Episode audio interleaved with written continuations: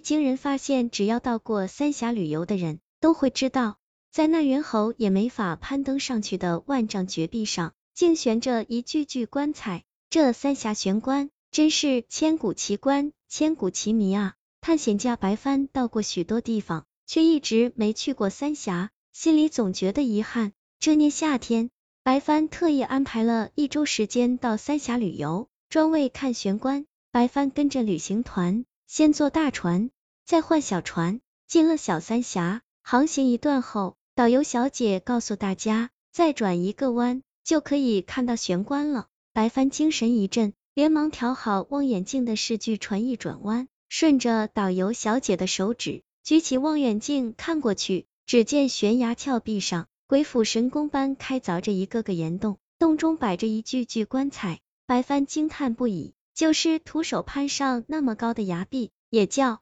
人胆战心惊。真不知当时的人是怎么将沉重的棺材放上去的。他逐一细细看过去，看到第五个洞口。浑身一震，望远镜都差点失手掉下。他看到了一件不可思议的事：第五个洞口的棺材边上，竟坐着一个人。这人还是他的朋友，叫孙林，是重庆一所大学的年轻讲师。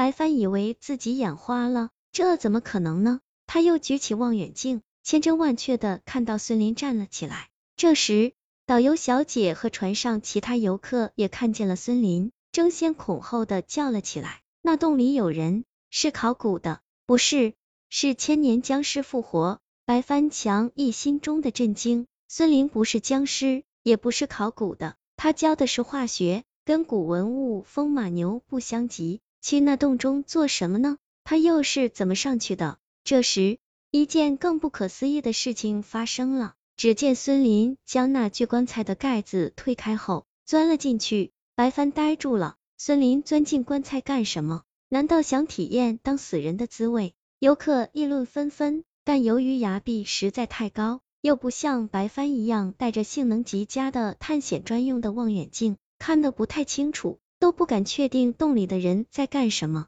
导游小姐为稳定人心，斩钉截铁的说是考古人员在考察。乱了一二十分钟后，船终于又向前走了。白帆一直用望远镜死死盯着那具棺材，竟一直没见孙林出来。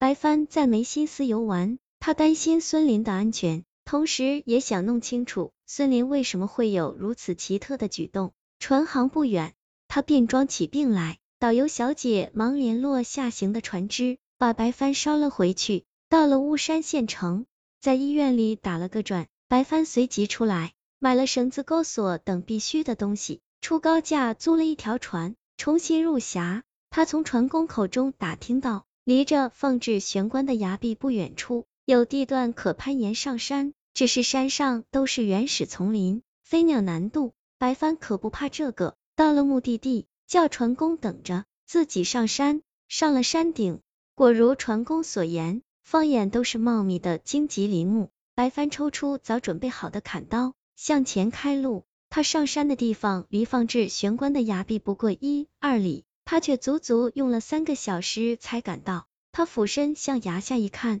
不禁有些头昏目眩，暗吸了口凉气，心想：古时的巴人是怎么将沉重的棺材弄上这险峻的崖壁上来的？孙林这小子又在捣什么鬼？偏偏跑到这儿来钻死人棺材？他四下搜索，见不远处的一棵树上系了一根绳子。孙林显然是沿着这根绳子下去的，白帆过去，扯着绳子往下看，能看到露出的半截洞口。他叫了几声孙林，并没应声。他试了试绳子足够牢固，便沿绳而下，不一会儿便到了洞里。洞并不很大，只放了一具棺材。由于常年的风吹雨淋，洞口岩石剥蚀严重，那具棺材比如今所用的棺材还略大一些，仍大致保持完整。叫人不得不佩服古十八人选择木料的眼光，棺材盖得好好的，不过旁边有条缝。白帆凑过去一看，里面黑黝黝的，看不清楚，也听不见响动。白帆暗暗寻思，这小子难道在里面睡着了？他敲了敲棺材板，叫道：“有人没有？过路的人口渴了，讨碗水喝。”白帆偷笑。孙林听了他这番话，非瞎个半死不可。但等了半晌，棺材里却没有半点响动。白帆觉得不对劲，叫了两声孙林，伸手推开棺盖，往里面一看，惊得目瞪口呆。孙林不在棺材里，但他的整套衣服、外衣外裤、内衣内裤，包括皮带、手机、鞋子、袜子，竟全躺在棺材里。那样子，就像是孙林在棺材里躺下后，肉身奇异的从衣服里消失了，就像蛇蜕皮一样。肉身离壳而去，而将包裹身子的所有一切全留了下来。这种景象说不出的诡异，白帆心中骇然，一丝寒意从心头升起，禁不住打了个冷颤。